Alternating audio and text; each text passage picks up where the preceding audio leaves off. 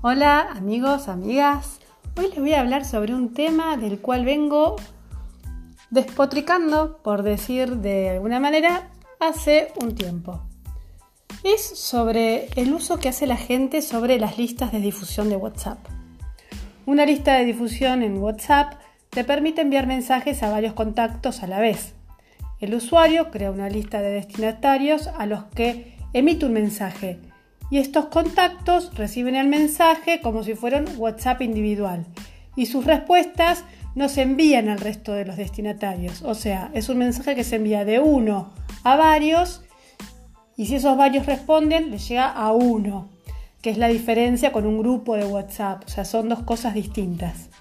Y hoy quiero dedicar este episodio de mi podcast a este tema porque hace un tiempo que me ocurre algo que no sé si le pasa a todo el mundo o solo nos ocurre a los que somos periodistas.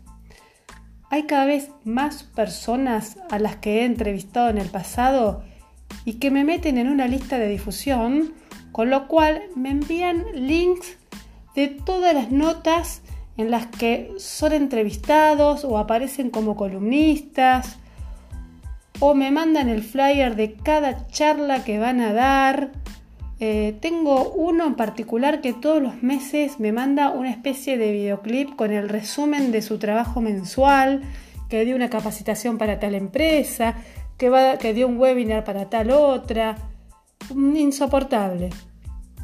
Eh, lo que no me queda claro es si estas personas tendrán idea que a mí no me importa en qué nota aparecen como entrevistados ni cuáles son las próximas charlas que van a dar.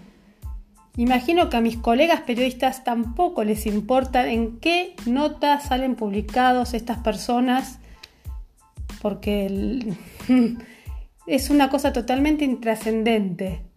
También me pregunto si en esta lista de difusión estarán incluidos los amigos y familiares de estas personas, para que vean lo importante que son al salir entrevistados en algún medio o simplemente estaremos incluidos los periodistas para que crean que, ganan visibilidad entre nosotros con el objetivo de que los volvamos a entrevistar. Quizás este tema me, me pone un poquito más eh, nerviosa, por llamarlo de alguna manera, porque estoy tratando de prestarle más atención a las normas de etiqueta o que tienen que ver con las normas de etiqueta o cortesía que se aplican en el mundo digital.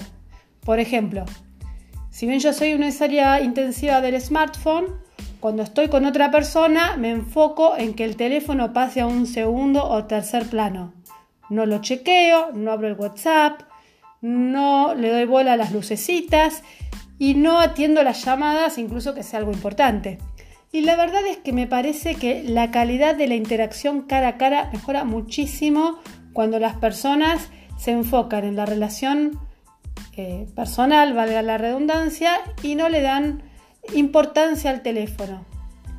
Eh, esto es algo que no practica todo el mundo, de hecho yo eh, tengo muchas amigas que estamos cenando y están con el teléfono y se ponen a hablar con otras personas y esto no sería una norma de etiqueta. Pero bueno, volviendo al punto que nos convoca, estaba chequeando los típicos listados sobre etiquetas, cuáles son los más populares, por ejemplo, no mandar mensajes de voz a gente que ya sabes que no le gusta recibir mensajes de voz, no escribir en mayúscula porque eso como que significa que estás gritando, eh, saludar antes de tirar un mensaje, bueno, esas son las normas más habituales. Y la verdad es que no encontré ninguna que indique algo con respecto al uso de las listas de difusión. Eh, quizás sea momento de sumar alguna regla que diga algo así como no enviar mensajes por listas de difusión sobre temas que solo le importan a tu mamá. Bueno, no sé si te parece bien esta nueva etiqueta o yo empecé la semana con mala onda. ¿Qué contás?